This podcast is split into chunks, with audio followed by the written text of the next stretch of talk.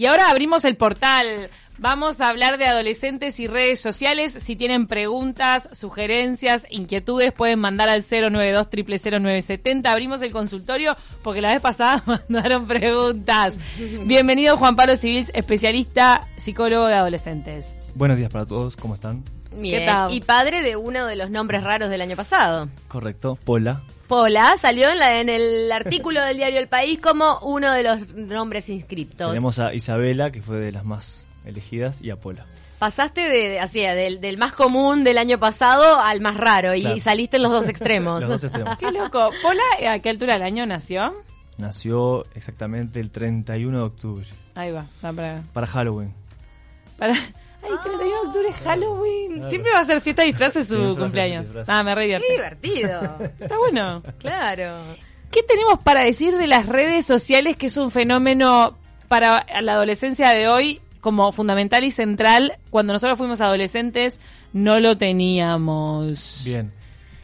A ver, este punto de relacionar redes sociales con adolescentes es algo vital, por no decir eh, esencial. esencial, ya que no podemos entender al adolescente de hoy si no entendemos que, como todos los adultos y como todos los usuarios que estamos metidos en redes sociales, a los adolescentes los atraviesa el medio. ¿Por qué?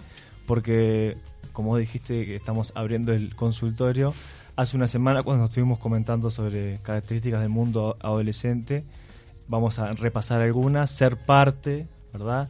Eh, tener el reconocimiento, separarme del mundo adulto. Esto pasa hoy en las redes cuando hablamos de los adolescentes. Las redes podrían equipararse en este sentido y en esta función a qué espacios de nuestra época. Bueno, en, en otra época se, se hablaba de cuando para socializar o para interactuar, para estar con otros, eh, cuando se iba mucho al club, a la plaza, a compartir en el barrio con otros amigos. Mm. Hoy estos espacios... O a las matinés, las discotecas también, ¿no? No quiere decir que hayan desaparecido, pero es verdad que, que el interactuar mediante redes vino a sustituir algunos de, de estos lugares. Nosotros íbamos a la puerta de un restaurante, eh, había abierto un McDonald's en, ahí en Punta Carretas y la idea era ir a la puerta y ahí se sociabilizaba. No, no, no puedo entender cómo todos esos espacios hoy no existen y todo es virtual. No, existen en realidad, como, como decía él, no desaparecen, pero en realidad el foco se, se traslada un poco a las redes y quizá muchas veces las movidas de los espacios físicos se organizan desde las redes sociales.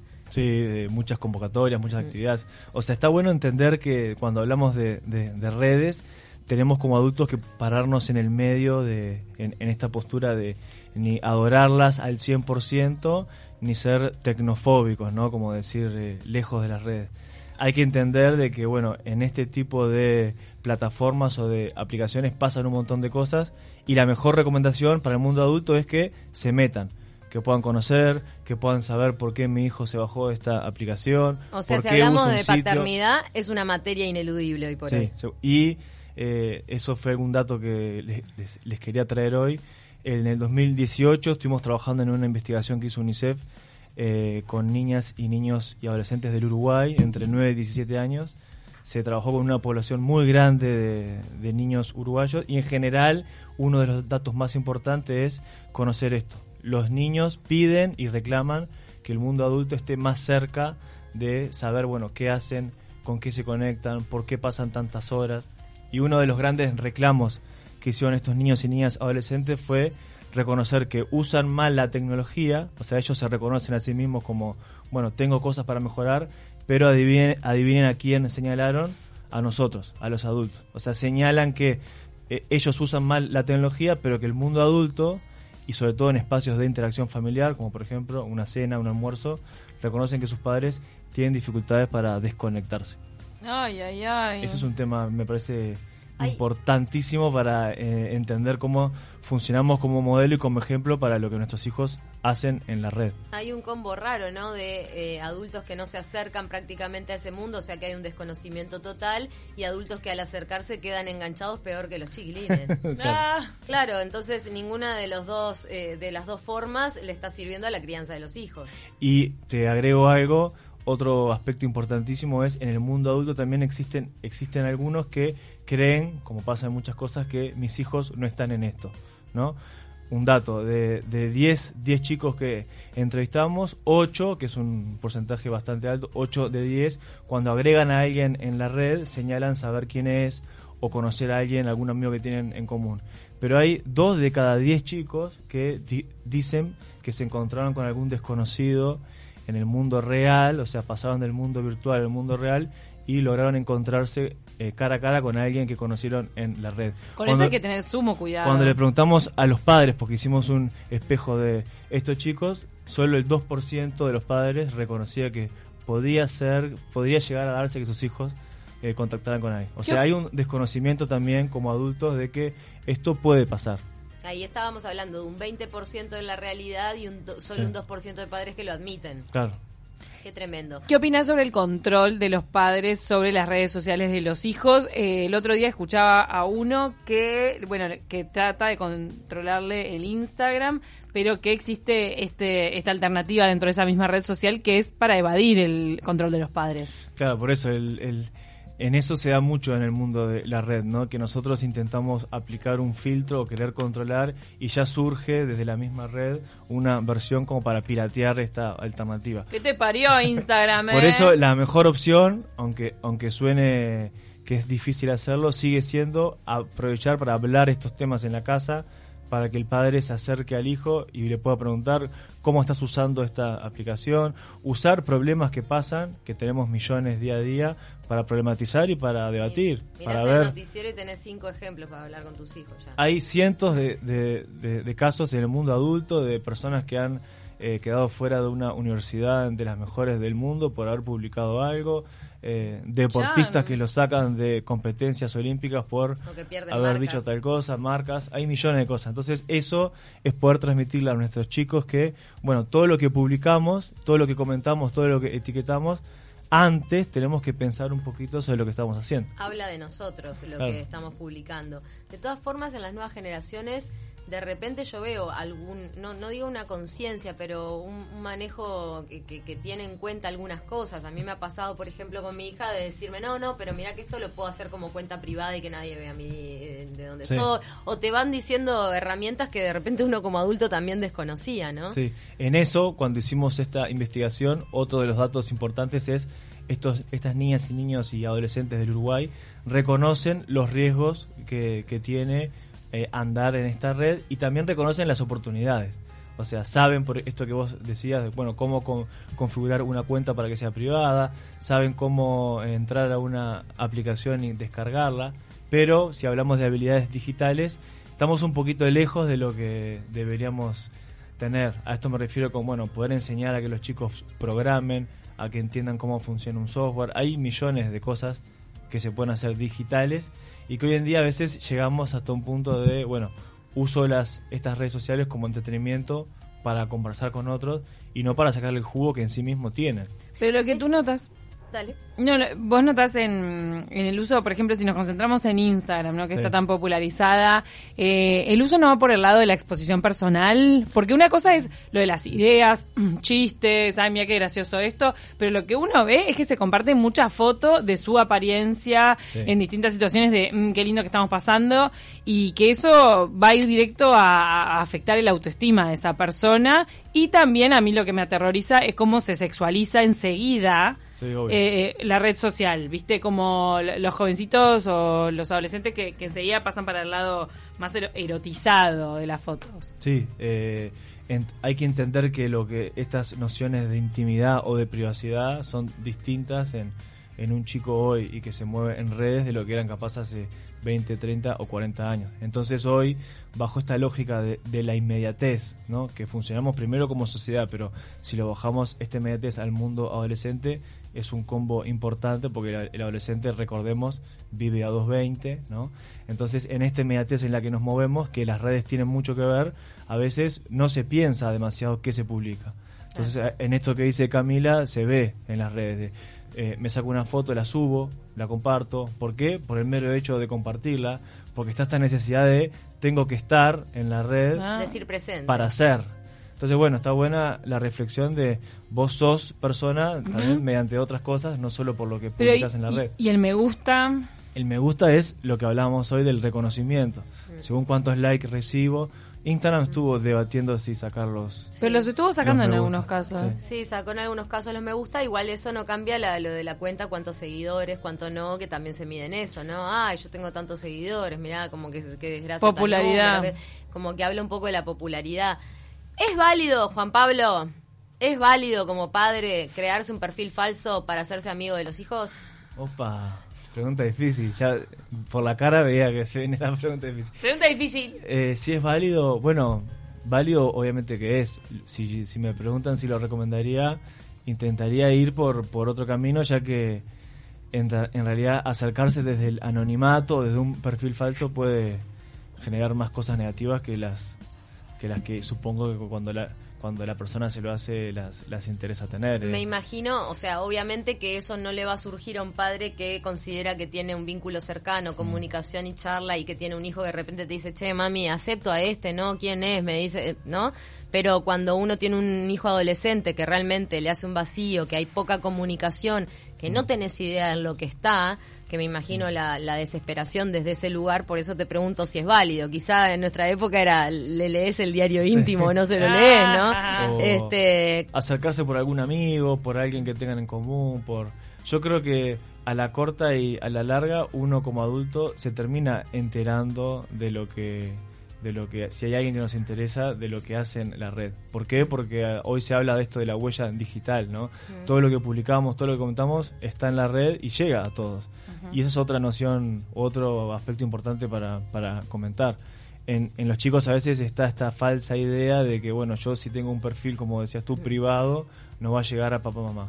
Eso termina llegando, porque cada cosa que yo publico, que yo comparto, queda en la red y eso puede ser objeto de que alguien lo comparta, saque un screenshot, se lo reenvía a otro. Lucecitas de alerta. ¿Es una que tu hijo no quiera tenerte como amigo en sus redes? Bueno, eh, analicen Facebook. No sé si acá ustedes tienen Facebook, pero una de las explicaciones que se dio y que conocemos de por qué los chicos de estas edades entre 9 y 17 no usan Facebook es porque está plagado de, De sus padres. padres. claro. Ah. Entonces, eh, es entendible que también los usuarios de estas edades se alejen de lo que su mundo adulto utiliza. Entonces, Mm. bueno, si yo quiero saber qué hace mi hijo, puedo tratar de hablar con él, puedo preguntarle. Si mi hijo no quiere que yo sepa... Eh, Sea qué- su amigo qué en la red. haciendo, que sep- si, si está totalmente trancado con que no me quiere tener de amigo, bueno, puede ser una señal de alerta, claramente. Claro, ¿no? Me Mm. imagino que uno si no tiene lo que lo que ocultar en, en las redes sociales puede ser amigo de sus hijos y, ver lo que publica. ¿Cómo abordás, o, o cómo sea, eh, me imagino que hay padres que se enfrentan a la pared y que eso genera un montón de conflicto, porque ¿cómo, cómo sorteas esa pared? De un chiquinín que te dice no, que no vas a entrar, que no vas a ver. No te acepto que igual se filtra la información. Yo digo que siem- A siempre través de llega. WhatsApp, de Claro. repente alguien lo de las capturas te puede denunciar, pero necesitas ahí unos espías. Un socio. Necesitas un socio, pero qué difícil. Sí, que no, es difícil. Dentro de una familia tenés que Por eso preguntaba si es válido, porque creo que dependiendo de la situación, yo en principio, si razono como madre, tampoco creo que sea recomendable no respetar la privacidad de un individuo al que vos estás ayudando a formar, ¿no? Mm. O sea, la privacidad de lo que escribe en su diario íntimo o de repente, pero creo que hay situaciones extremas en las que vale más que uno esté al tanto de los movimientos Sí, de los sí. hijos y, y en ese caso claro. Mm. el fin justifica los medios, ¿no? Y yo creo que se va dando eh, como bueno cuando como cuando le enseñaste a andar en bicicleta, ¿no? Y Mm. vos estás ahí atrás, y estás ahí atrás, y estás ahí atrás, y cuando ves que ella arranca a moverse sola y ves que lo hace bien y ves Mm. que cada vez lo hace mejor, bueno, le vas a ir dando un espacio y te vas a ir dando cuenta como padre que es momento para correrse y para alejarse y dejarlo ser libre. Claro, pero el asunto es estar atrás desde el principio. Cuando vos no estuviste atrás un rato, de repente ellos se liberan y después no te dejan entrar. Eso, estos chicos con los que trabajamos reconocen, primero, que sus adultos, a sus padres, son los agentes más importantes para asegurarse, o sea, para velar por su propia seguridad. Y por otro lado, re- reconocen y cuando suben en edad, este porcentaje se agranda, que ellos no tienen ni idea, o sea, ellos dicen, nuestros padres no tienen ni idea de lo que hacemos nosotros en la red. Entonces, ahí tenés dos datos lindos para trabajar. Ellos piden que los adultos estén cerca y por otro lado reconocen que los adultos no tienen ni idea de lo que ellos hacen. Más allá, Juan Pablo, de que la relación de un padre con un hijo, obviamente una relación sana, que no sea tóxica, que se ponga en sus justos términos, tiene que basarse en la confianza. Eh, es bueno como padre tener una actitud de apertura, de no pensar, de no creerse que uno sabe todo lo que los hijos Sí, hacen. Por supuesto. Porque ese, Más- ese más pecar de este tema. soberbia, yo he visto derivaciones muy complicadas de esa soberbia, decir, no, mi hijo es incapaz de, o mi hijo- ¿no? Ah. Como que uno está, está bien que el, el horizonte no puede ser, uno sabe más o menos qué tipo de persona es el hijo, pero a veces está con, con una venda en los ojos. Sí, más en estos temas donde cuando hablamos de redes o de internet o de lo digital, sabemos que va más rápido de lo que logramos entender o descubrir. Otro dato también interesante, la mitad de los, si agarramos esta población con la que trabajamos, algunos chicos eh, señalaron haber sufrido alguna situación desagradable en la red. No íbamos al, al, al- al fondo de ver qué tipo de situación era. Puede ser un el famoso ciberbullying, acoso, m- maltrato, etcétera. De ese grupo, solo la mitad logró hablarlo con algún adulto. O sea, Bueno, hay, hay, un, hay un porcentaje grande que se guarda eso, que no lo habla. A nosotros como padres, te, te- te cuento este, este ejemplo porque fue un gran baño de realidad para muchos. Los padres de las dos clases del, del colegio donde asiste mi hija estaban en dos pijamadas diferentes y este, se empezaron, muchos que habían llevado celular, a mandar mensajes y se empezaron a bardear de un grupo a otro, de una pijamada a la otra. Una ¿no? batalla. Una batalla cibernética que se instaló de que, bueno, en un momento uno de los padres de la casa donde se hacía la, la- veía que, que había algo raro, no sé qué, casa un teléfono, empieza a ver los mensajes, un nivel de insultos, de agresividad espantoso. Em- comunica a los padres del grupo, ¿no? Que, che, ¿qué pasa? Todo el mundo empieza a, a reaccionar, sí, a ver que, que de la otra casa, cómo se estaban bardeando una pijamada a la otra. Y un montón de comentarios que empezaron, no, mi hijo no, mi hijo no sé cuánto, el otro no llevó celular, que esto, que aquello, bueno. Empezaron a, a- a- a ma- a mandar al grupo de padres los mensajes Ay, que ay, mandaban ay. los chiquilines. Se caen las máscaras. Un nivel de insultos, de, de palabrotas que de repente no eran ni siquiera el lenguaje común de todo. Bueno, los Tribuna padres, imagínate los padres, no, no podían creer algunos que ya de pique aseguraban que su hijo no, y entonces decía, no, el de tal, pero ese fue del celular de tal, no, pero lo mandó tal otro desde el celular del que tenía. Bueno, al final por suerte fue un enchastre generalizado para todos los chiquilines, ¿no? De lo que y fue un gran baño de realidad para los padres que aseguraban que sus hijos eran incapaces de decir esos improperios o de decir esos conceptos, porque terminaron con insultos de, de- de calibre sexual, o sea, chiquilines de 11, 12 años. Buenísimo porque todo eso derivó en un baño de realidad para los padres, derivó en charlas en la escuela. sanciones. No, no, ninguna sanción, sino charla en espacio adolescente que generó eh, hablar de por qué se de esa manera y generar otro tipo de unión entre las dos clases y todo lo demás. Pero realmente ahí lo que saltó es que muchos padres se, eh, se llenaban la boca con mi hijo es incapaz de. Entonces yo lo, lo, lo tomé como un gran aprendizaje de nunca De- pensar ¿qué que el hijo uno es incapaz de. Cuando está en situación grupo, barra brava y todo eso, son capaces de cosas que uno no se imagina. Y, y te agrego algo de eso, en el mundo de las, las redes, como es algo virtual o digital, a veces genera que en estos chicos se animen a decir cosas o a publicar cosas que capaz que en el cara a cara no las. Claro. Entonces capaz que en ese caso eso fomentó a que se manden un tipo de me- mensajes que capaz que en el grupo no se lo dirían nunca. O con el celular de otro, más fácil todavía, ¿no? Lo mando de parte porque de... se porque animan, ¿no? Es como dicen eso, que en la red hay más te odio y, y te amo que en, que en la vida real, ¿no? Qué feo después en la convivencia, ¿no? Después te- tenés que cruzártelo en el colegio, en la escuela, y vos lo estuviste guardiando en las redes. Para la convivencia es horrible. Horrible, Pero- por eso era algo que tenía que trasladarse al colegio, porque después cómo se enfrentan el lunes con todos los disparates que se dijeron el sábado de noche. Por Pasa a veces que critican a un, a un profesor, digamos, que este profesor tal cosa, tal otra, que es tal- bla, bla, bla. Y bueno, y conocí a un director que como práctica, que era espectacular, bueno, sentaba al estudiante y sentaba al, al, al profesor. Que y se le decía, dijera en la bueno, cara. todo lo que dijiste acá, ahora se lo vas a decir. Claro. Es excelente también eso. Qué en- momento. enseñar a que todo lo que decimos tenemos que poder sostenerlo después en el cara a cara. Hacerse Wow. responsable de lo Claro. que uno dice, ¿no? Mira lo que nos manda Gabriel. Dicen que el hornero ave bien uruguaya nace y le enseñan a volar solo unos meses. Luego que aprende a volar, se va solo, sin supervisión de sus padres. ¿Es esto una cátedra para nosotros los padres de enseñarles todo lo mejor posible antes de comenzar a volar? ¿Es esa mi preocupación y no tener un perfil falso o revisarles su celular? está bueno. No conocía la, el tema de... Es como asegurarse las bases, ¿no? Sí, claro. El eh, cimiento. La famosa base segura.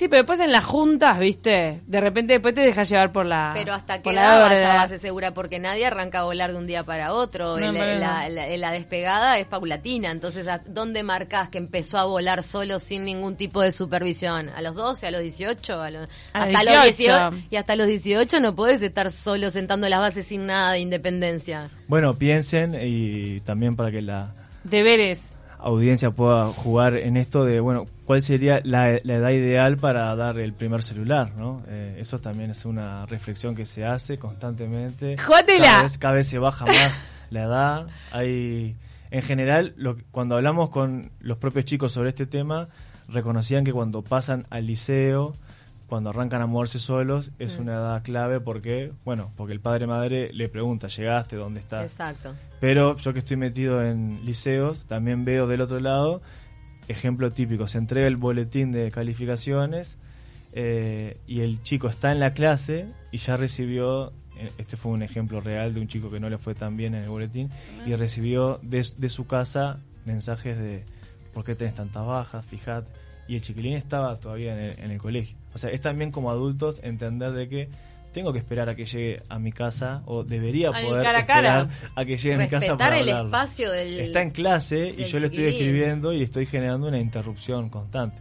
No, y el fanatismo de los padres de la hiperconexión con los hijos, yo lo vi en el viaje de fin de año, que se iban cuatro días y, y- y casi que no, no había un corte que es sanísimo, que haya cuatro días que vos no sepas todos los detalles de lo que está haciendo tu hijo en cada momento del día. Sin embargo, hay una especie de obsesión. Igual lo de los celulares, eh, por lo menos en mi experiencia personal, se adelanta mucho la edad cuando se trata de padres separados, Sí. porque también eso hace que el, un padre u otro quiera tener contacto directo con el hijo sin pasar con, por la expareja. Y eso llevó a, a que se bajara la edad en la que le dan. Yo tengo compañeras de mi hija que tienen celular de los siete años, por ejemplo. Y los celulares que tienen hoy son estos que tenemos acá, los, los famosos smartphones. No son aquellos celulares que teníamos que eran un ladrillo, ¿se acuerdan? Claro. Que no tenían Llamaban. conexión a internet. Entonces, dar ese bueno. celular hoy a un chico de 7 años, claro, tiene la posibilidad de conectarse, de entrar a un sitio, que pueden ser eh, cosas espectaculares, pero deben ser supervisadas para no caer en ningún problema. Un startup para los menores de 12. Habría que sacar. Mira que la industria ya debe haber pensado en eso, ¿no? De sacar los que no son. Bueno, pero no sé.